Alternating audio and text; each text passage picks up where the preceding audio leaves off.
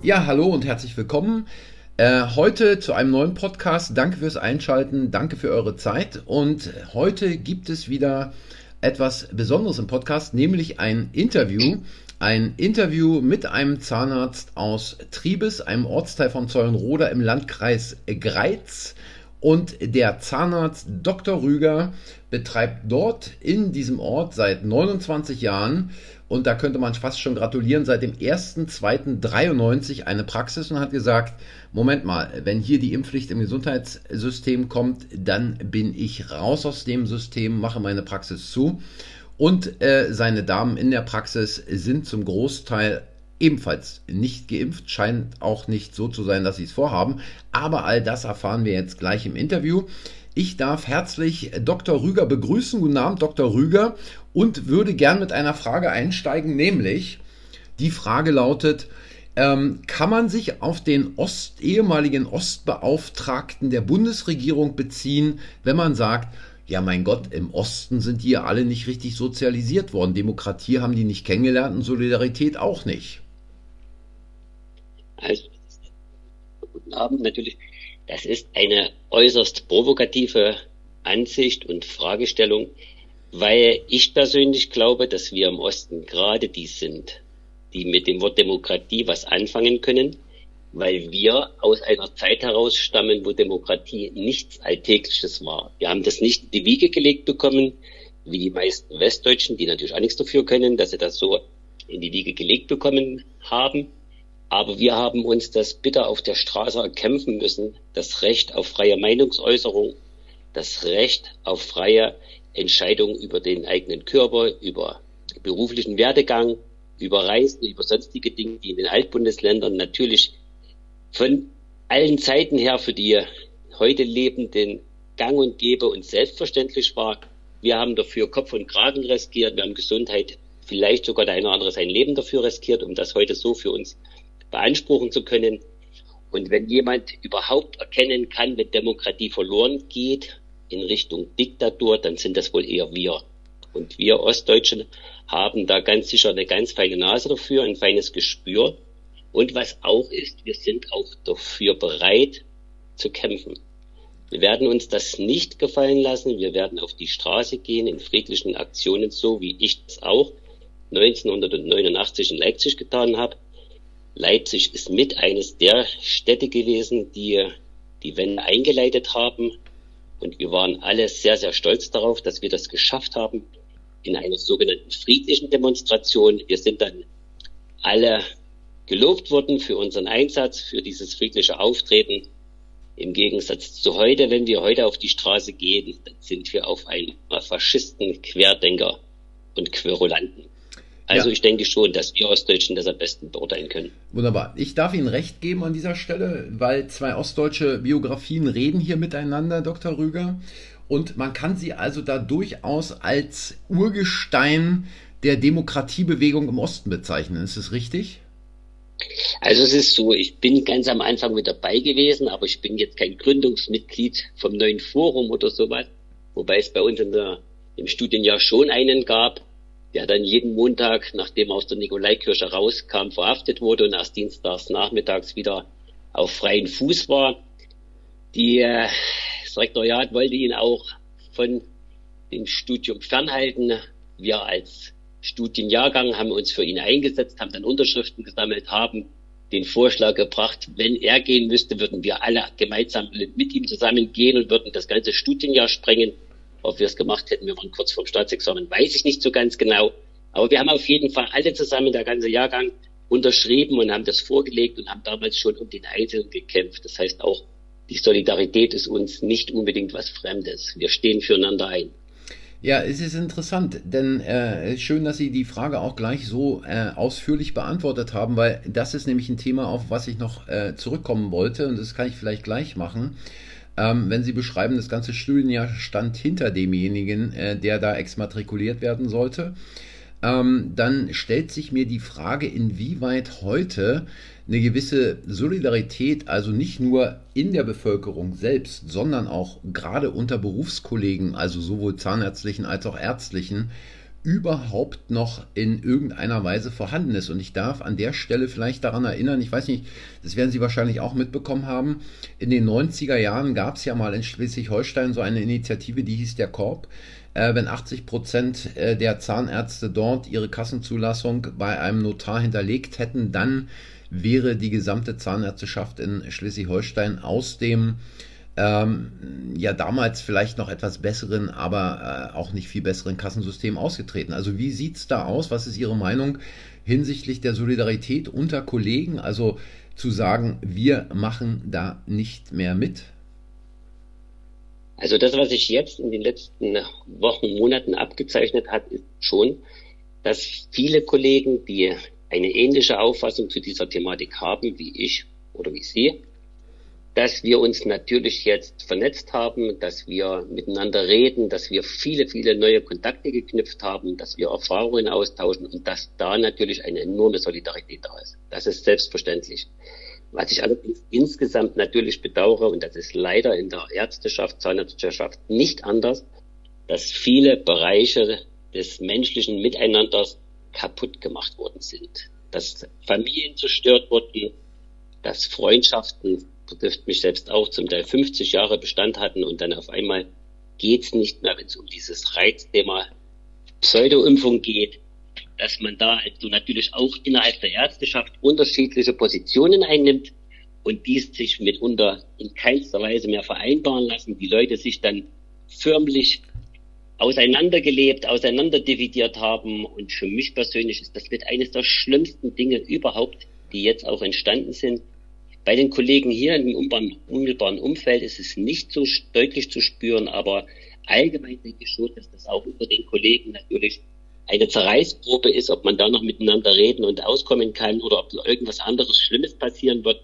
Also ich persönlich glaube, dass es unter den Kollegen in der ganzen Gesellschaft überall da ganz, ganz schlimme Veränderungen gegeben hat und dieser Zusammenhalt, diese Solidarität, die man noch zum Teil vor Monaten, vor Jahren hatte, nicht mehr so da ist, dass man nicht mehr so den gemeinsamen Nenner finden kann. Was das denke ich schon, dass das da ein großer Nachteil ist. Was, was meinen Sie, was ist Ihre Meinung? Woran liegt es? Also, ich meine, ähm, es ist ja eigentlich so. Ich, ich, ja? ich, ich denke, das polarisiert zu stark. Ich habe hier für mich selber, also bei den Zahnärzteschaften ist es ja so, dass es da auch die Impfbereitschaft gerade in unserer Region hier, Sachsen, Thüringen, nicht so groß ist, aber dass auch natürlich Kollegen, ich kenne da selbst einen ganz lieben Kieferchirurgen in unmittelbarer Nähe, der hat sich impfen lassen, aber seinen ganzen Angestellten nicht. Er selbst räumt den Angestellten ein, eine freie Impfentscheidung natürlich für sich auch beanspruchen zu dürfen. Er tut keinen einzigen Angestellten, also keine Helferin, da in irgendeiner Form dazu drängen oder gar nötigen. Er akzeptiert die Entscheidung von denen und hat natürlich genauso wie ich jetzt auch Probleme mit der Weiterführung seiner Praxis. Er alleine kann als geimpfter Zahnarzt da gar nichts bewirken. Er müsste natürlich ja. auch Mitarbeiter haben, die geimpft sein. Aber von ihm jetzt ganz abgesehen, es gibt natürlich Kollegen, die stellen ein Praxisschild hin, bei uns sind alle dreifach geimpft, so nach dem Motto, ihr braucht von niemandem Angst haben, wir haben alles mitgemacht. Also, und ich persönlich bin halt jemand, der sagt, ich werde mich nicht impfen lassen, unter gar keinen Umständen. Mein Personal, wir sind 20 Leute in der Praxis, da sind fünf geimpft mittlerweile. Die fünf, die sich haben impfen lassen, nicht einer davon wirklich aus Überzeugung, sondern alle nur, um wieder an dem Leben teilhaben zu können. Und auch nicht aus Solidaritätsgründen, sondern einfach nur für sich die Entscheidung getroffen. Wir akzeptieren das in der Praxis. Wir tun also die Geimpften natürlich auch nicht ausgrenzen. Ja.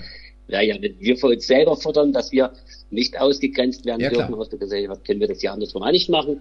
Aber ich denke, insgesamt trotzdem ist es halt so, es hat in der ganzen Gesellschaft nur Nachteile gehabt. All das ganze Geschehen der letzten zwei Jahre hat die Gesellschaft eigentlich schon zerrissen. Und das wieder zusammenzufügen wird eine Mammutaufgabe, die wahrscheinlich sogar Generationen brauchen könnte unter Umständen. Ja, ich wollte gerade, als Sie das sagten, äh, wollte ich gerade sagen, wahrscheinlich wird es länger dauern als der Prozess der deutschen Einheit, äh, weil die Gräben äh, eher sich extrem vertieft haben. Und interessanterweise stellt sich mir die Frage, äh, also ich habe eigentlich da jetzt zwei Fragen an der Stelle. Erstens, Äh, manchmal denke ich, haben denn einige Kollegen ähm, irgendwo im ersten Studienjahr, im ersten Semester, im zweiten Semester äh, waren die Kreide holen in der Statistikvorlesung, äh, als es darum ging, auch mal sich Zahlen anzugucken und miteinander zu vergleichen.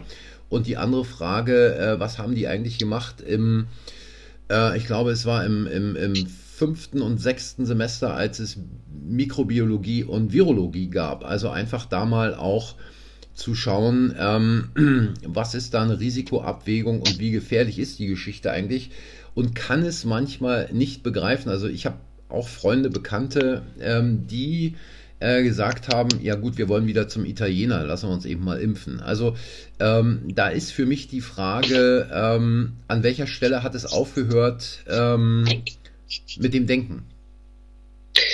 Das kann ich so auch nicht so richtig sagen. Für mich ist vieles von dem, was passiert, extrem schleierhaft. Weil man das jetzt gerade sagten, wegen der Wiedervereinigung und wegen diesen Ost-West- Verhältnissen, dieser Abschaffung, dieser Ungleichheit. Ich bin 1991 und 92 zwei Jahre in Nürnberg gewesen, habe dort in einer ganz hervorragenden Zahnarztpraxis als Vorbereitungsassistent gearbeitet. Und ich hatte auch den großen Traum, dass ich die Generation bin, nach der dann keiner mehr von Ost und West spricht. Ja. Weil ich auch glaubte, das geht so schnell, das lässt sich so einfach umsetzen. Im eigenen Leib habe ich das folgendermaßen auch erfahren. Ich habe dort angefangen, habe natürlich mit meiner Sprache sofort kundgetan, dass ich natürlich aus dem Osten komme. Und einige Patienten fragten dann, sind Sie aus dem Osten? Ich sagte, ja, bin ich da, daher. Dann sagten sie, gut, dann lasse ich mich nicht behandeln. Sind aufgestanden vom Stuhl und sind gegangen. Unglaublich.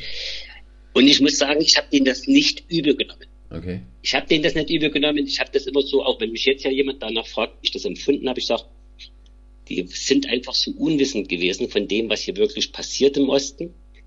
Und ich muss auch sagen, wenn ich im jetzigen Standort einen mongolischen Kollegen einstellen würde, der vielleicht noch besser ist als ich, hätten ganz sicher auch der eine oder andere Patient leichte Vorbehalte würde sagen, nee, von den Mongolen, der will ich nicht behandelt werden. Also ich denke schon, da müssen immer erst ein paar Dinge ausgeräumt werden. Wenn die ausgeräumt sind, dann ist es so, als hätte es die nie gegeben. Das mhm. ist kein Problem. Da mhm. habe ich überhaupt kein Ding gehabt. Und im Gegenteil, das hat mich dann sogar stolz gemacht, wo ich dann in Nürnberg aufgehört habe. Da wollten einige Patienten gleich mitkommen und mein Chef wollte mich unbedingt weiter behalten in der Praxis. Ja. Also man hat dann schon gezeigt, dass man auch Dinge, die im Prinzip genauso gelehrt und hier auch im Osten umgesetzt wurden wie in den Altbundesländern. Natürlich war vieles wie Kassenrecht und Praxismanagement und Personalführung. Das war natürlich anders. War mir aber ganz wichtig, das dort live mitzuerleben und ich finde, und ich bin auch sehr dankbar, dass ich da in Nürnberg sein durfte, dass ich da halt wirklich sehr viel mitgenommen habe und auch sehr viel hier umsetzen konnte. Jetzt nochmal zu den Kollegen. Es ist halt so, so, ich bin auch mit zwei Zahnärzten gut befreundet, will nicht sagen gewesen, weil ich glaube, es ist zum Glück irgendwie noch was übrig geblieben. Ja. Aber solche Dinge, die dann auch 2020 aufkamen, dass eben die gesagt haben, wir machen jetzt erstmal eine ganze Zeit lang die Praxis, wir fahren die ganz weit runter, so wie es auch empfohlen wurde und machen nur noch Notbehandlungen und, und uns fünf Plexiglasscheiben vors Gesicht setzen oder sonst was. Und als ich die dann mal besucht habe und wir haben mal gegrillt, was natürlich illegal war, sich zu dritt zu treffen. und, und dann haben wir gegrillt und dann hat der eine gesagt, also zwei Wochen fängt er wieder an, fährt die Praxis langsam hoch und dann geht er wieder zum normalen, normalen Betrieb über. Und auf die Frage, was hat sich denn in zwei Wochen dann geändert bis ja, dahin? Ja. Da gibt's keine Antwort drauf. Hm. Ich sage, du musst da, wenn du das jetzt runtergefahren hast, was ist denn dann jetzt, wenn du in zwei Wochen wieder hochfährst, was hast du denn da, was ist da anders? Was ist die Situation, dass du sagst, jetzt kannst du wieder hochfahren? Die Zahlen haben sich nicht geändert, es ist nichts anderes als vorneweg. Ja. Und was mich auch immer so extrem, ich sage jetzt mal, es sind natürlich ein paar Tage schon rum, aber die Anfangszeit ist durchgestanden. Aber wenn man sich dann immer so überlegt, wirklich eine Pandemie, was sind denn so die Charakteristika? Sterbezahlen, Krankenhausbelegung. Bei der ersten gefährlichen Welle wurde bei uns im Landkreis in den Krankenhäusern Ärzte und Schwestern auf Kurzarbeit heimgeschickt. Ja. Das hat es noch nie gegeben. Ja. Ja. Ich habe jetzt so, ein, so einen Reporter vom RDL, der mich auch interviewen wollte. Da habe ich gesagt, ich mach mir, ich sehe da keinen Sinn drin, weil er einfach nicht weiß, worum es geht. Und dann sagt er, wieso, wie kommst du denn da drauf? Und dann sage ich ihm mal ein ganz einfaches Beispiel. Der Landkreis Kreiz war im Frühjahr 21 der Hotspot von ganz Deutschland. Der rote Punkt auf der Karte, auch bei den Tagesthemen, bei der Tagesschau. Ich sage zu ihm, was glauben Sie, wie viel lagen da Leute auf der Intensivstation im Kreiskrankenhaus in Kreiz? Das sagt er zu mir 200. Das sage ich, das ist doch nicht eine Uniklinik. Ja. Das Landkrankenhaus ja. hat gerade ja. mal zehn Betten. Und dann sagt er zu mir, dann die waren dann alle voll. Ich sage, die zehn Betten waren nicht voll. Es waren zwei Betten belegt, eins davon, ein Patient wurde beatmet, einer nicht und ein Bett war frei. Und all diese Dinge, die uns auch im Verlauf dieser ganzen Pandemie gesagt, versprochen wurden und sonstiges, es hat sich ständig geändert, wurde ständig was anderes. Die Frau Merkel hat uns noch gesagt, bevor sie abgetreten ist, dass sie äh, in Zukunft nicht mehr sich an der Inzidenzzahl genau, orientieren möchte, genau. sondern lieber genau. an den Krankenhausbelegungen an. Und dann auf einmal ist es so, dass die Hospitalisierungsrate gar keine Rolle mehr spielt. Und das ist auch leicht verständlich aus meiner Sicht, weil die Zahl nicht genug erschreckt. Ja, und wir Was nützt das denn den Leuten, wenn ich sage 3,0 oder 2,0? Da hat doch keine Angst davor. Genau, genau. Und wenn jetzt im Frühjahr jemand gesagt hätte, dass wir in Deutschland mal eine Inzidenz von 1600 hätten oder über 1000 gar, da hätten wir uns erschossen. Da waren mhm. die Zahlen 35, 50 und 100 ja, ja. als Marker für Gelb, Grün, Rot. Genau. Und dann gab es Schwarz und Dunkelschwarz und was weiß ich. Genau. Und, und wir die wissen, Belegung in den Betten hat sich auch nicht geändert. Und, und wir wissen ja heute auch, wie es wirklich auf den Intensivstationen aussah. Wir wissen, dass da 4% oder wie viel der Betten nur mit äh, Corona-Patienten belegt waren.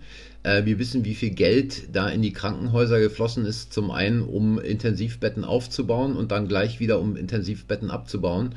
Aber das sind ja alles Dinge, auch die Sie beschrieben haben, wo man sagen kann, Propaganda wirkt, oder? Also die wirkt doch besser ja. als damals äh, unter Onkel Erich. Ja, ja. Also ich, ich empfinde das auch so. Im Prinzip muss man zunächst natürlich die Medien auf seiner Seite haben. Dann muss man sie alle gleichschalten und dann kann man eigentlich über Angst alles machen mit den Menschen. Ich habe jetzt einen interessanten Artikel gelesen und da ging es dann um diesen Pfarrer Bono und der hat auch gesagt, der größte Feind ist eigentlich die Dummheit. Ja. Wenn man es schafft, die Leute zu verdummen, denen den ganzen Tag irgendwas zu erzählen, da gab es auch schon mal noch einen schrecklicheren Teil der deutschen Geschichte, da hat eben auch jemand gesagt, man muss die Lüge nur oft genug wiederholen. Ganz genau. Dann wird sie automatisch zur Wahrheit. Ganz genau. Und genauso empfinde ich das alles hier. Und ich sag mal, was halt für uns alle, die wir den täglichen Kampf draußen kämpfen müssen, die wir zum Teil Kredite haben, Leute eingestellt haben, Verbindlichkeiten in allen Richtungen haben, wie ich die liebsten Mitarbeiter der ganzen Welt hat und ganz hervorragendes Patientenklientel, ganz, ganz liebe Patienten, wenn man dann ein Gesetz vorgesetzt bekommt, was dann am 10.12. kam, wo man als Arbeitgeber, als Mensch, als Arzt Entscheidungen treffen muss, dass man das ganze Wochenende nicht schlafen kann und muss dann seinen eigenen Leuten eine Kündigung aussprechen, das zerreißt einen förmlich. Das also das, was da uns angetan worden ist, das kann man sich nicht vorstellen. Ich habe dann früh an dem 13.12. zur Frühstückspause allen meinen Mitarbeitern, einer ganz lieben Zahnärztin und auch mein eigener Sohn, der Zahnarzt ist, musste ich alle die Kündigung aussprechen. Wie waren die Reaktionen Weil ich das darauf? als einzigst... Wie? Wie waren die Reaktionen darauf? Das kann ich Ihnen sagen, die sind mir um den Hals gefallen. Wir haben alle geweint zusammen. Ja. Wir sind uns in die Arme gefallen.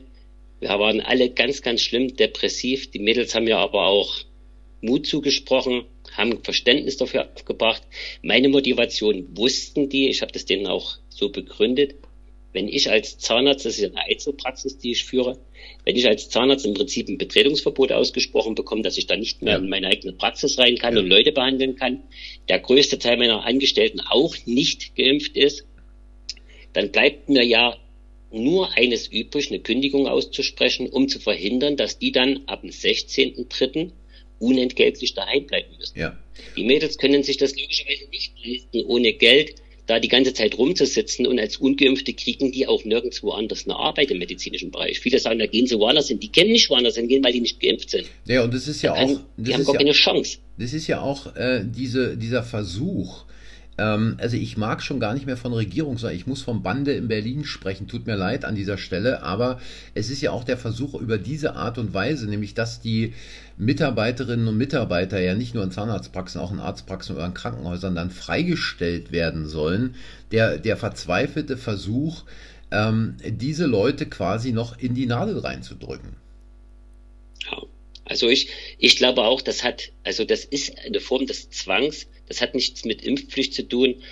Und wenn der Herr Lauterbach sagt, im Prinzip für die Impfpflicht ja dazu, dass die Leute sich hinterher freiwillig ja. impfen lassen, ja. indem ich den so starken Depressalien aussetze, dass die Leute keine andere Chance mehr haben. Ja. Das ist eine Vergewaltigung der gesamten Bevölkerung. Völlig und wie gesagt, ich habe ich habe richtig viele Patienten, also ich habe im letzten Quartal ungefähr zweieinhalbtausend Patienten behandelt.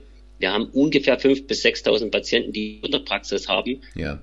Und Bauchgefühl nicht mit Zahlen belegbar ist natürlich, dass ich ungefähr zwischen 80 und 90 Prozent der Leute habe, die dann ganz klar sagen, ich habe mich nicht impfen lassen aus Solidaritätsgründen. Ja. Ich habe mich nicht impfen lassen, weil ich Angst vor irgendeiner Erkrankung hätte, sondern ich will einfach mein Leben zurück. Mhm. Und viele von denen merken jetzt leider, dass es denen auch nicht so viel gebracht hat. Jetzt brauchen sie alle noch eine dritte Impfung, vielleicht bald die vierte, vielleicht die fünfte, vielleicht die hundertste. Ja. Und die jetzt nicht mehr willens sind, sich nochmal boostern zu lassen, die fallen ja dann aus diesem ganzen System auch wieder raus. Und, Und wir werden dann denke ich, schon ziemlich schnell auch noch mehr sein, die auf die Straßen gehen. Und sind dann ja letztlich, obwohl sie quasi bereit waren, äh, das mitzumachen, äh, zählen ja dann auch zu den Ausgestoßenen. Also genau. quasi wie zu den Leprösen, die man auf eine Insel am liebsten verbannt, weil ähm, mit diesen Leuten will man ja nicht reden. Das sind ja alles, wie Sie auch am Anfang gesagt haben, Aluhutträger, Faschisten, ähm, Rechtsaußen und so weiter, was es da nicht alles gibt, bis hin zum Schwurbler. Sagen Sie mal, 29 Jahre in der Praxis und dann äh, diese ja. Entscheidung zu treffen, ist ja quasi schon ziemlich heftig. Ähm, was sagen dann Ihre Patienten dazu? Das ist extrem interessant. Also ich habe ganz, ganz viele Patienten, die voll sich hinter meine Entscheidung stellen, die das alles bedauern wie verrückt, die hoffen, dass natürlich diese Regierung diesen Schwachsinn wieder aufhebt. Ja. Aber die ganz klar sagen, sie haben da vollstes Verständnis dafür. So eine Entscheidung, sich impfen zu lassen, muss in jedem sein Ermessen liegen. Es gibt da keine Vorschriften, die man einhalten muss sondern das muss jedem seine freie Entscheidung bleiben. Und es gab dann spontan Leute, die haben dann angefangen, Unterschriften zu sammeln, dass ich weiterbleiben darf. Okay. Die haben im Gesundheitsamt gehört, gesagt, Mensch, wo kann ich mal anrufen, kann ich mich da irgendwo beschweren und so. Und die haben dann im Gesundheitsamt angerufen und haben mir das berichtet, haben in den Krankenkassen angerufen, bei der, bei der KZV und der Kammer, überall. Und ich habe das gar nicht, ich habe das gar nicht forciert, ich wollte das eigentlich gar nicht, aber die haben das alles von selber gewollt. Die haben gesagt, jetzt, wir wollen unbedingt, dass die Praxis bleibt, wir wollen, dass wir hier weiterhergehen können. Es ist auch nicht so, in der Stadt mag das anders sein, aber auf dem Lande nicht, dass man da einfach einen neuen Zahnarzt sich suchen mhm. könnte. Das mhm. heißt, bei uns ist es tatsächlich so, und in Thüringen, weiß ich ziemlich genau, rechnet man damit, dass man die nächsten vier Jahre 50 Prozent aller Zahnarztpraxen verlieren wird. Und, und nur 20, 30 Prozent finden einen Nachfolger. Das heißt, es wird ein Schrumpfen in dem ländlichen Bereich von Praxen. Das kann sich hier noch gar keiner vorstellen. Und dieses Schrumpfen aber jetzt nicht durch die Impfpflicht hervorgerufen, sondern wahrscheinlich durch Nein. den Alterungsprozess, oder? Altersbedingt. Ja. Genau, das ja. ist nur der Altersprozess. Was sich natürlich dann noch später aus Impfungen oder sonst was ergeben könnte, das weiß ja keiner. Es ist ja zurzeit so, dass das offensichtlich den Gesundheitsämtern vorbehalten bleibt, da Entscheidungen zu treffen wir alle, die es betrifft, wollen natürlich uns nicht in die Hand vom Gesundheitsamt oder irgendjemanden begeben, der dann sagt, du kannst noch 14 Tage arbeiten ja. oder noch drei Wochen, sondern wir wollen bitteschön schon auch Planungssicherheit für uns beanspruchen. Wir wollen auch Investitionen in die Praxis reinbringen. Wir wollen vielleicht auch mal Personal einstellen, was wir nach dem 15. ungeimpft ja nicht mehr dürfen. Ja.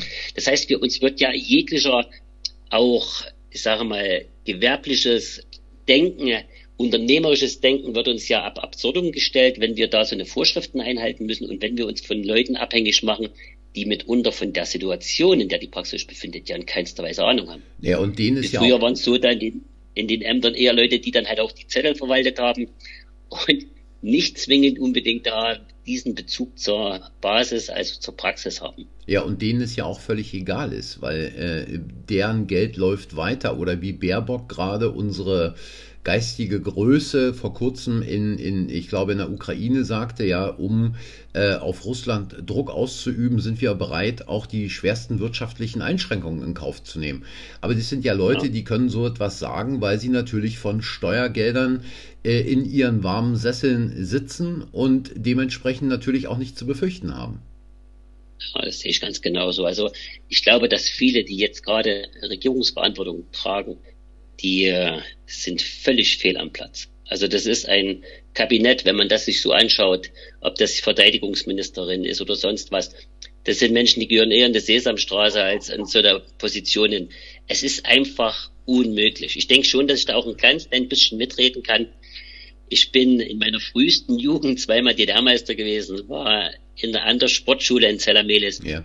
Bin dann, habe dann ganz normales Abitur gemacht, dann habe ich die Offiziershochschule in Zittau besucht und bin dann auch zwei Jahre als Zugsführer, als Offizier in einer Einheit gewesen. Danach habe ich das Studium gemacht, dann war ich zwei Jahre in Nürnberg.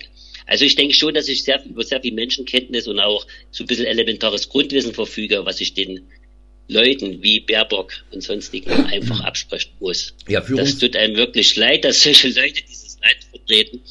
Ich bin vereidigt worden als Offizier auf das Land. Ich bin als Arzt mehr oder weniger verpflichtet, mich um meine Patienten, um die Menschen allgemein zu kümmern. Und ich bin nicht verpflichtet, irgendeiner Regierung zu dienen oder irgendwelchen Leuten, sondern ich fühle meine Verpflichtung in einer ganz anderen Richtung. Völlig richtig. Und äh, von Führungsqualitäten kann man in der sogenannten Regierung ja ohnehin nicht sprechen. Und jetzt haue ich hier nochmal einen raus. Äh, früher hätten wir, also ich zumindest, hätte so Leute wie die Baerbock früher nicht mal zum Kaffee holen geschickt. also das Kaffee holen war früher nicht unbedingt so eine Sache, die man einer Frau zugemutet hätte, dass man als Gentleman selber hingegangen. Aber natürlich, ich sage mal, was ich jetzt hier wirklich so sehe, dass die Leute, die den Kopf für uns nach außen hin zeigen, die sind zum größten Teil klassische Fehlbesetzungen. Das Schlimme ist auch, was ich mich auch immer so ganz schlimm ärgert, die erzählen uns Dinge, paar Wochen später sind sie ganz andere Dinge und paar Wochen später sind sie komplett gedrehte Dinge. Das ist in der Vorwahlperiode gewesen, dass mehr die Gewinne, wie auch die FDP Lindner und wie ja. Scholz und wie sie alle heißen unter Sachsenkönig, die haben alle gesagt, es wird keine Impfpflicht geben. Der Herr Spahn hat es vor dem Bundestag geschworen und alle, die, ja. die das behaupten, sind Querulanten, Querdenker, Nazis und sonstige. Und paar Wochen später wissen die von ihren eigenen Sätzen nichts mehr. Also das ist, ich weiß nicht, was, was die da in Berlin so rauchen, aber es wird einem manchmal Himmelangst. Es und, wird einem Himmelangst. Und man kann ja sehen, dass aufgrund äh, des Drucks der Straße im Augenblick äh, die ersten Wendehälse schon unterwegs sind. Ähm, wenn man da nur an den Masken-Stalin von der ISA, also genauer gesagt Söder, denkt, der ja jetzt schon davon spricht, diese Impfpflicht erstmal nicht umsetzen zu wollen im Gesundheitswesen. Ähm, und ähm, die Frage ist für mich, ich weiß nicht, wie Sie das sehen, aber die Frage für mich steht, äh, will man da jetzt quasi äh, ein bisschen zurückrudern, demnächst auch öffnen, um die Leute quasi in so einen Freudentaumel hineinzubringen und der mich dann äh, wahrscheinlich ähnlich erinnern würde an die Zeit, nachdem die Mauer gefallen ist, wo die Leute ja auch quasi dann die Westmark in der Hand hatten, irgendwo hinfahren konnten nach Mallorca auf die Kanaren, was weiß ich, sich ein Auto kaufen konnten und so weiter. Und währenddessen äh, sich die Bevölkerung noch im Freudentaumel befand, dann im Hintergrund die ganz großen Dinge äh, quasi abgefiedelt wurden, ohne dass es vorne kaum jemand mitbekommen hat. Und für mich steht die Situation im Augenblick so, als ob man da so etwas Ähnliches auch äh, jetzt demnächst vorhat. Das ich. Also ich kann mich auch noch an die Zeiten erinnern, wo wir auch hier den Osten abgewickelt haben, wo Institutionen geschaffen wurden, Treuhand und andere, die dann auch hier zum Beispiel den kleinen Ort Triebes, eine relativ große marode Firma für obligatorische eine D-Mark verkauft haben. Und ganz kurze Zeit danach hat der Käufer, wie auch immer er dazu kam, weiß ich nicht, diese weiter für eine Dreiviertelmillion veräußert, an den nächsten Käufer, auch einer aus den Altbundesländern. Also hier wurde auch so viel Unfug getrieben, der uns im Nachgang so richtig schön geärgert hat. Und jetzt habe ich wieder den Eindruck, die nehmen uns zehn Sachen weg und geben uns eine zurück. Ja. Und dann freuen sich alle, ja. dann nehmen sie uns die nächsten zehn Sachen weg, geben uns wieder eine zurück. Ja. Wir werden nie aus dieser Diktatur rauskommen, wenn wir uns nicht alle gemeinsam auf der Straße treffen, überall versuchen miteinander in einen vernünftigen Weg zu gehen, um wieder Freiheit zu erlangen, Demokratie zu erlangen, um auch das sind ja da ganz sicher, die Strippenzieher sitzen ja noch viel weiter im Hintergrund. Ja, natürlich. Da muss man nach, was weiß ich, dieser World Economic Forum, dieser Klaus Schwab, Bill Gates, wie die alle heißen. Am Anfang habe ich mich gewundert, wer überhaupt den Bill Gates was fragt nach Impfungen, dass es Teleskopprinzipe gibt, die er da empfohlen hatte und sonst was. Und dass er davon ausgeht, wir müssen sieben Milliarden impfen, habe ich mich schon gefragt, was hat denn der davon? Wer fragt denn ja. so einen Menschen nach Impfungen? Der hat doch überhaupt gar keine Ahnung. und wo sie uns am Anfang die Bilder von der Lombardei gezeigt haben, ja. wo da die ganz vielen totgegangen sind, die mit LKWs draußen rumgefahren wurden und sonstige Dinge. Und dann habe ich einen Beitrag von dem Herrn Dr. Klaus Kühnlein gesehen, diesen ja. Internisten, ja, der dann eben die Medikamente, die die denen vergeben haben, die hätte jeden, hätte jeden Gesunden wahrscheinlich getötet.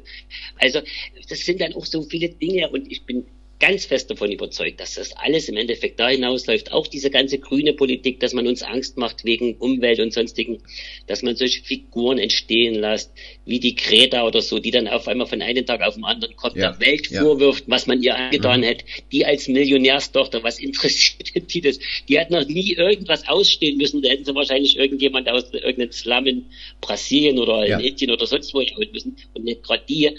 Und es wird so viel Panik und Angst verbreitet, schon über die letzten Jahre hin. Die Frau Merkel lädt Leute ein, die vielleicht mit dem Bus bis an die Grenze gekarrt waren und dann tun sie da so ein verrotztes Kind hinzeigen, ja, wo ja. ich nicht mehr sicher bin, ob das nicht alles nur Show ist, um hier Dinge zu erzählen, um die, die ganze Gesellschaft in irgendeiner Form auf Dinge vorzubereiten, die schon langerhand geplant waren. Ja, also ich habe ja auch wirklich riesengroße Angst, dass solche Dinge wie Demokratie irgendwann mal hier komplett abgeschafft werden sollen.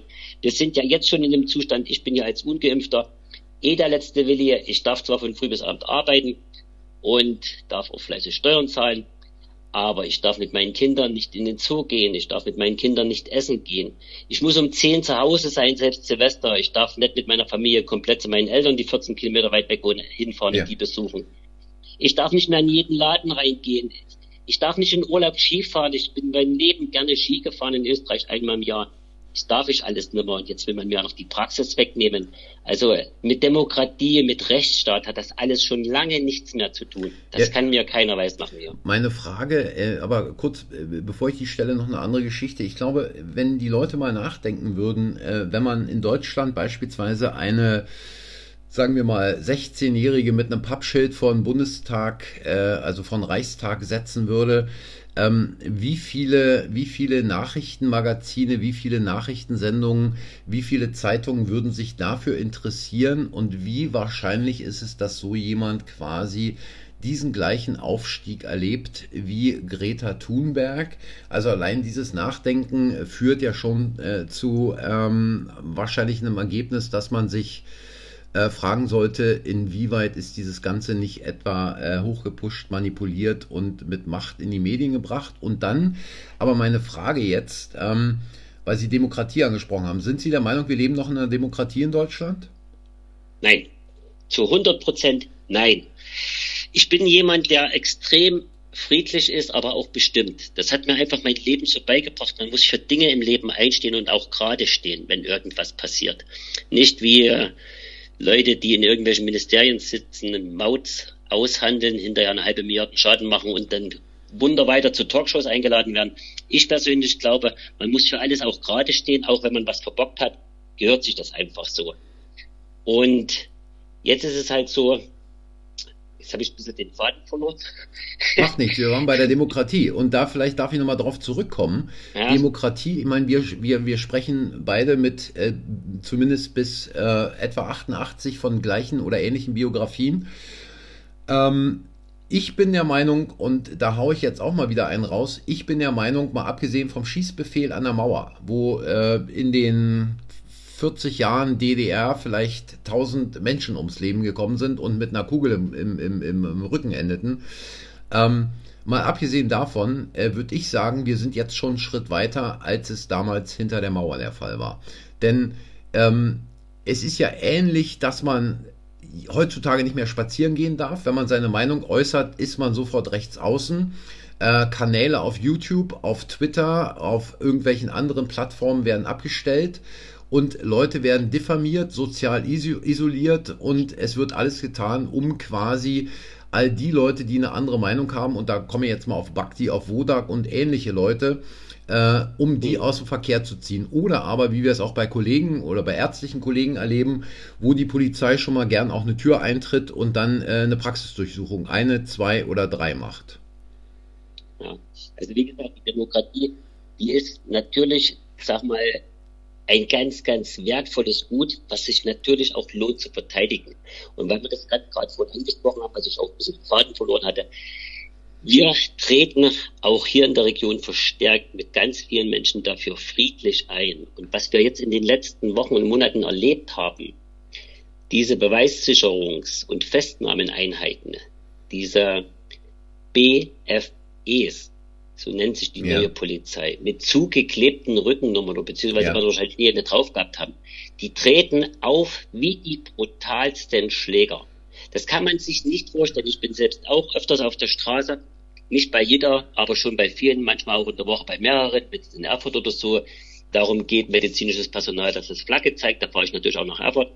Aber man muss natürlich ganz klar sagen, diese gehirngewaschenen jungen Polizisten, die da kommen, die schlagen ohne zu schauen, sind das Kinder, sind das Frauen, sind das ja. alte Leute, ja. schubsen die Menschen in der Gegend rum. Also mich wundert, dass es nur bis jetzt einen Toten gab.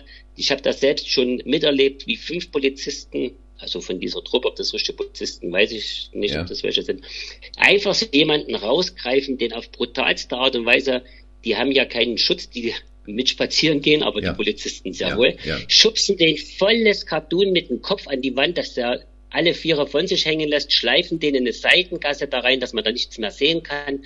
Mein Sohn, der ist 13, steht daneben, der bricht da weinend zusammen, kann sich bis nach Hause nicht mehr beruhigen. Also ich weiß nicht, was da in diesen Menschen vorgeht. Ich weiß auch nicht, wer sowas befehligt, wer sowas überhaupt zulässt.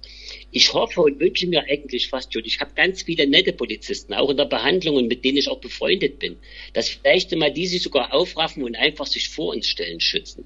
Dass die einfach mal sagen, Leute, es ist vorbei ja. hört mit diesem Mist auf, die eigene Bevölkerung so zu drangsalieren.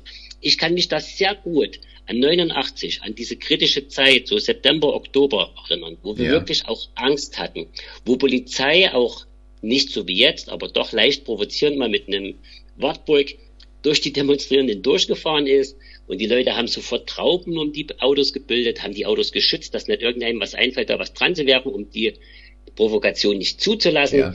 Und die Polizisten wurden in Gespräche vermittelt und der Spruch, wir sind das Volk, das war reine Angst. Wir wollten nur erreichen, denkt drüber nach, die Leute, die hier auf der Straße stehen, die sind das Volk. Ja. Ihr seid Volkspolizisten. Das ja. heißt, ihr seid zum Schutz der Leute da und nicht zum Schutz von irgendwelchen alten Betonköpfen da in Berlin, und ich, da gab es mal so eine Reportage auf dem MDR, wo das MDR noch was Freies machen durfte. Und da war das so, da, die nannte sich in äh, das Wunder von Leipzig, waren in drei Teilen. Und da war unter anderem auch zu sehen, dass natürlich Leute da schon zum Teil Maschinengewehre gegenüber dem Staatssicherheitsgebäude in Leipzig am Ring stationiert waren und von Berlin der Befehl, Befehl kam, die Demonstranten mit allen Mitteln der Macht aufzuhalten. Ja. Und die Bezirksparteileitung, so nannte sich das früher, das wird Ihnen auch noch ein Begriff sein, ja. von Leipzig hat entschieden, keinen Schießbefehl rauszugeben. Das heißt, wenn es nach den, damals war auch Berlin der Hauptstadt von unserem Teil Deutschlands, wenn also da jemand in der Hauptstadt gesagt hat, schießt auf die, gab es tatsächlich auch Verantwortliche mit Gehirn in der Peripherie, die gesagt haben, nein, wir machen das nicht mit. Ja. Und ich hoffe und wünsche mir so sehr, dass auch viele Polizisten, dass viele Leute, die jetzt vielleicht auch noch so ein bisschen schwanken, dann doch einfach zu der Überzeugung kommen, dass jeder Mensch ein Recht hat auf die Grundrechte. Die Grundrechte sind doch nicht verhandelbar. Richtig. Man kann doch nicht sagen, heute kriegst du mal die Hälfte und der andere Hälfte kriegt's nicht Ganz oder genau. dir, du kriegst zwei Teile von den Grundrechten. Dass wir bitte mal als Gesellschaft uns wieder finden, zusammenstehen.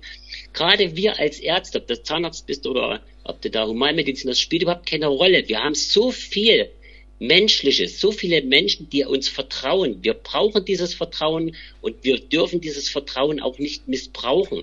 Wir müssen mit den Menschen reden, müssen über die Erkenntnisse, die auch Wissenschaft sind, sogenannte evidenzbasierte Medizin, was mittlerweile wahrscheinlich auch keinen mehr interessiert.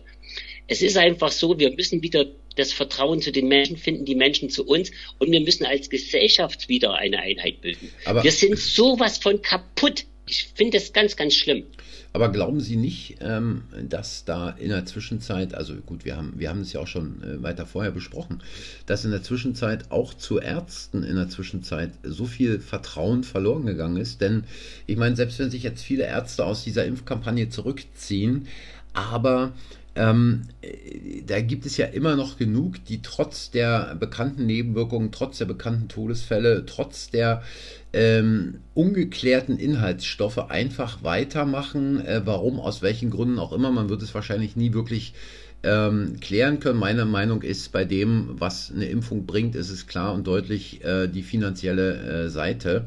Aber auch bei der Polizei, dass da ähm, ja, und, und da bezieht sich eigentlich vielleicht auch meine letzte Frage drauf.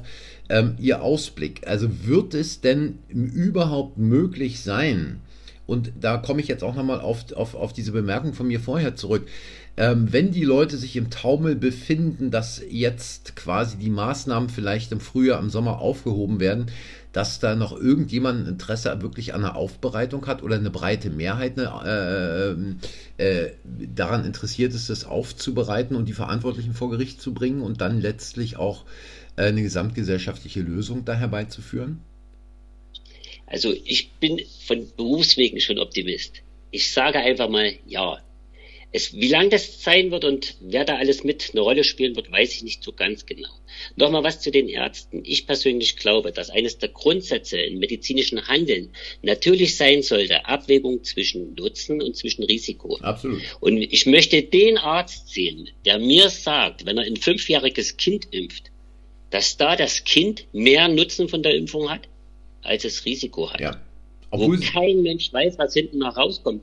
Und solche Ärzte, ganz ehrlich, gehören aufs härteste bestraft, nach meiner Meinung. Ich persönlich werde nie zu einem Arzt gehen, der ein Kind geimpft hat. Ja. Äh, Weil der hat alle Ethik überbrückt. Alles. Obwohl diese Leute ja. Und ich, denke aber. Äh, hm, ja, ja, ja, Entschuldigung, äh, obwohl diese Leute ja, und ich meine, wir kennen es ja auch aus der Vergangenheit, auch dann wieder irgendeine Erklärung finden würden äh, und sich da reframen, diese ganze Geschichte, warum sie es da machen mussten. Es gibt, es gibt überhaupt keine Begründung. Ja, absolut, ist, ich stimme mit Ihnen überein. Aber äh, ich glaube, dass, dass, dass, dass es eben, ich meine, äh, wenn man sich allein mal Lauterbach anguckt, äh, der ja völlig, sich völlig vergraben hat im, im, im Kaninchenbau ähm, und da auch wahrscheinlich nie wieder rauskommt. Gut, bei dem Mann könnte man fast schon äh, äh vielleicht eine psychiatrische Erkrankung diagnostizieren. Aber ähm, dass diese Leute wahrscheinlich vor sich selber äh, immer noch äh, auch in 10, in 20 Jahren begründen werden, warum sie es denn machen mussten und was sie denn gemacht haben. Also ich meine, da brauchen wir nur in der deutschen Geschichte zurückzuschauen, egal ob es jetzt, ohne dass ich jetzt Vergleiche ziehen will, aber äh, wenn man, wenn man da in die Zeit nach 45 oder auch die Zeit nach 89 zurückschaut. Also ich sage mal so, die Aufarbeitung wird sehr, sehr schwer dass die Menschen wieder zueinander finden werden, das denke ich wird nicht so das große Problem sein. Ich habe, wie gesagt, viele Patienten, die auch geboostert sind, die sagen nie wieder und, und die sehen, die, die drücken mir den Daumen und die wollen, wünschen sich das Beste für mich. Die haben es halt für sich entschieden, das ist auch denen ihre freie Entscheidung, würde ich auch nie was dagegen sagen. Wobei ich immer denke, die sind aufgrund einseitiger Informationen dazu gekommen oder aufgrund von Erpressung, weil ja. sie halt sonst das Leben nicht mehr haben, was sie gerne haben möchten. Das sei jetzt erstmal dahingestellt. Aber ich glaube, dass die Gesellschaft insgesamt sich fangen kann. Aber es wird ähnlich sein wie zu DDR-Zeiten. Man wird sich wahrscheinlich von all denen trennen müssen, die das ganz oben mitgetragen haben. Ja. Und da wahrscheinlich nicht nur in der ersten Riege, sondern auch in der zweiten ganz und der dritten. Ganz sicher. Und zu DDR-Zeiten war das ähnlich so. Wenn sie da, selbst wenn sie da Schuldirektor waren und sie waren in der SED oder wurden vielleicht mit irgendwelchen Verbindungen zur Staatssicherheit erwischt, dann war da, da vorbei. Da konnten sie, was weiß ich, irgendwo Vertreter werden oder Autos verkaufen oder sonst was, aber sie durften nicht mehr in ihrem Beruf arbeiten. Und das wird hier ähnlich sein müssen. Wenn wir uns nicht von all denen trennen, die wissentlich so eine Sachen mitgetragen haben, die Volkswirtschaft kaputt gemacht haben, die Menschen kaputt gemacht haben. Vielleicht, was im Nachgang sicher rauskommen wird, viele, viele Menschenopfer zu beklagen sind, also auch Menschenleben ja. dabei eine wichtige Rolle spielen. Dann wird es so sein, dass ganz viele schwerste Nebenwirkungen haben, ihr Leben lang vielleicht Probleme haben, die sie so nie gehabt ja, hätten. Ja. Junge Sportler, die auf den Fußballfeldern umfallen.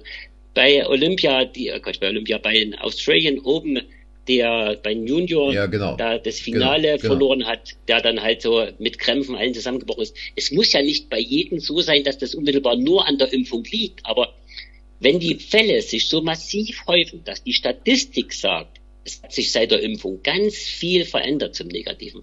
Dann muss vielleicht der Einzelfall das nicht sein. Aber das Gros wird dann schon von der Impfung sein. Naja, und, und, das ist ja das Problem. Das ist, oh, Und man versucht, man versucht ja auch mittlerweile diese ganzen Geschichten, Perikarditiden und äh, äh, äh, diese anderen Erkrankungen mittlerweile in den Medien darauf zurückzuführen, dass es ja einen Klimawandel gibt. Ne? Ich weiß nicht, ob Sie es schon mitbekommen ja. haben.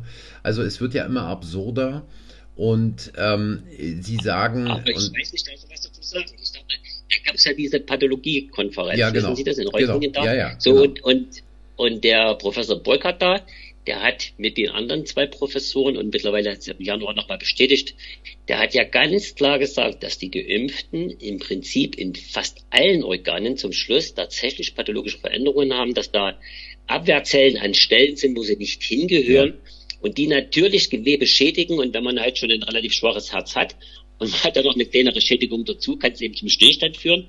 Wenn man Leistungssportler ist, wie ich das einst mal war, dann kann es natürlich sein, wenn man dann aus dem letzten noch was rausholen will, dass dann dieses letzte Quantum auch fehlt und dann es zu Herzproblemen, im schlimmsten Fall zu Herzstillstand, zum Todesfall kommen kann. Und wenn man nicht gerade ein medizinisches, geschultes Personal um sich herum hat, tatsächlich auch verstirbt, obwohl man sonst nie was gehabt hätte. Ja. Und das ist ja, das ist ja alles unbegreiflich, was danach auf uns zukommt. Und das wird auch keiner wegwischen können. Weil man kann das ja an den Statistiken erheben. Es gibt ja mittlerweile auch eine statistisch geschulten Professor, der ganz klar gesagt hat, die Sterbezahlen der Ungeimpften, die immer dann steigen, wenn Impfkampagnen laufen, ja. Liegen ja. ja nur daran, dass die Geimpften, die gerade geimpft wurden, noch als ungeimpft genau, zählen. Ganz genau. Und damit kann man, kann man so richtig nachweisen, dass auch die Impfung wirklich ein Sofortrisiko einer, eines schweren Verlaufes, gar des Todes hat und natürlich über viele Langzeitrisiken wir ja eigentlich noch gar nicht ausreichende Informationen haben, aber richtig. wir wissen. Und das haben diese Pathologen ganz klar beweisen können, dass Schäden mehr oder weniger jeder Geimpfte aufweist. Und das ist ja übelst, das ist ja, das ist ja richtig schlimm.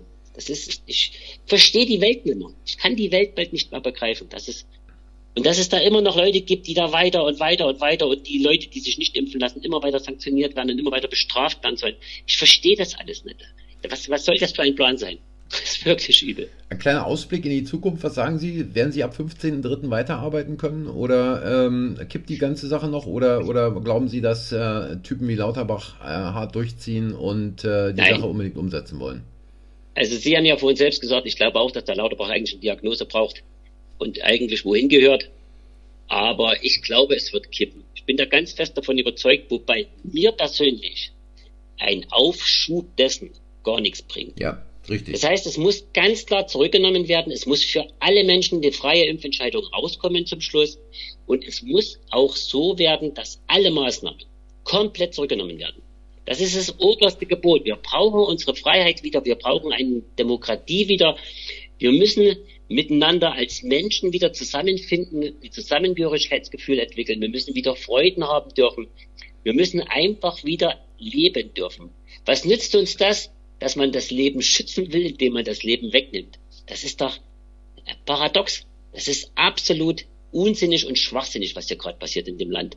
Und ich glaube auch, diese Ärztin da in die Südafrika, die das Omikron-Virus ja, entdeckt ja. hat und eigentlich gesagt hat, das Ding ist doch ein Segen. Das ist so mild im Verlauf, lasst doch alles durchziehen, dann seid ihr alle immunisiert. Und wenn wir halt alle immunisiert haben, können wir auch alles sein lassen. Nein, das sagen die schützt euch vor dem Virus, impft euch lieber. Das ist ja alles mit so vielen Risiken, mit so vielen Fragezeichen verbunden. Und wer das die ganze Zeit proklamiert, der gehört weg. Aus meiner Sicht daraus, wie 1990, die komplette Spitze einschließlich nächster Etagen raus, müssen weg. Das muss nicht, dass alle im Gefängnis landen, keine Ahnung, was da denen passieren soll, aber es ist einfach so, die haben ihre Chance gehabt und die haben sie gottsjämmerlich versaut. Die müssen weg. Und wir brauchen einen richtigen Neuanfang, einen demokratischen Neuanfang mit wirklich guten Leuten, mit jemand, der als Verteidigungsminister besten einmal gedient hat und weiß, wovon er spricht. Am besten ein General oder irgendjemand, ja. der halt auch wirklich was versteht, ein Gesundheitsminister. Nicht der, was weiß ich, der Dr. Frank, der sagt ja, dass dem Herrn Lauterbach seine Arbeit, die er da an Harvard geschrieben hat, nicht unbedingt die beste gewesen ist, dass ja. da nicht viel Substanz drin ist. Also wir haben einfach zu viele Leute, die nicht wirklich wissen, worum es geht. Der, und da kann der Lauterbach immer sagen, dass er ein Arzt ist. Für mich ist es nicht. Für mich ist das einfach kein Arzt. Ja, ich, ich würde sagen, äh, in dem Zusammenhang vielleicht noch, äh, das war ein äh, schönes Plädoyer zum Schluss und äh, weil Sie den Lauterbach nochmal erwähnt haben, ich habe es neulich von irgendjemandem gehört, ich weiß gar nicht wo, also Lauterbach sollte man vielleicht weder in die Psychiatrie noch in den Knast schicken, äh, sondern vielleicht sollte man äh, dafür sorgen, dass er einen Besen in die Hand bekommt und dann irgendwo in Wuppertal unter der Schwebebahn jeden Tag sauber macht. Ähm, dies vielleicht als ähm, auch Wiedergutmachung, weil ich glaube, äh, Knast wäre zu einfach. Herr Dr. Rüger, ich sage, es war ein äußerst interessantes, spannendes Gespräch, äh, die Sache auch mal von jemandem zu hören, der noch als Zahnarzt in seiner Praxis arbeitet, vorhat auch weiter zu arbeiten, denn ich meine, mit 29 Jahren in der eigenen Praxis ist es ein Lebenswerk, was man nicht aufgeben möchte, nur weil irgendwelche Figuren wie Schwaben eine andere Planung haben. Und ich stimme völlig mit, über, mit Ihnen überein, dass quasi ähm, da in der Bevölkerung, ja, ich will nicht sagen Ruck durchgehen muss, aber vielleicht doch ähm, die Mehrheit mal wieder anfängt, das Gehirn einzuschalten und ähm, in der Zukunft äh, nicht nur wieder aufeinander zugegangen wird, sondern dass entsprechende Dinge in Zukunft auch in Deutschland oder überhaupt weltweit nicht mehr passieren können. Herzlichen Dank für dieses wundervolle Gespräch und ähm, ich bedanke mich auch. Ich würde sagen, ähm, an die Zuhörer, äh, danke fürs Einschalten, danke für eure Zeit und ähm, wenn Sie mir hier die Bude nicht abdrehen wegen irgendwelchen krassen Inhalten, die wir verbreiten, was es natürlich nicht wirklich ist, sondern wir sprechen hier einfach nur die Wahrheit aus, dann hören wir uns, wenn ihr wollt, morgen wieder. Bis dahin, macht's gut und tschüss.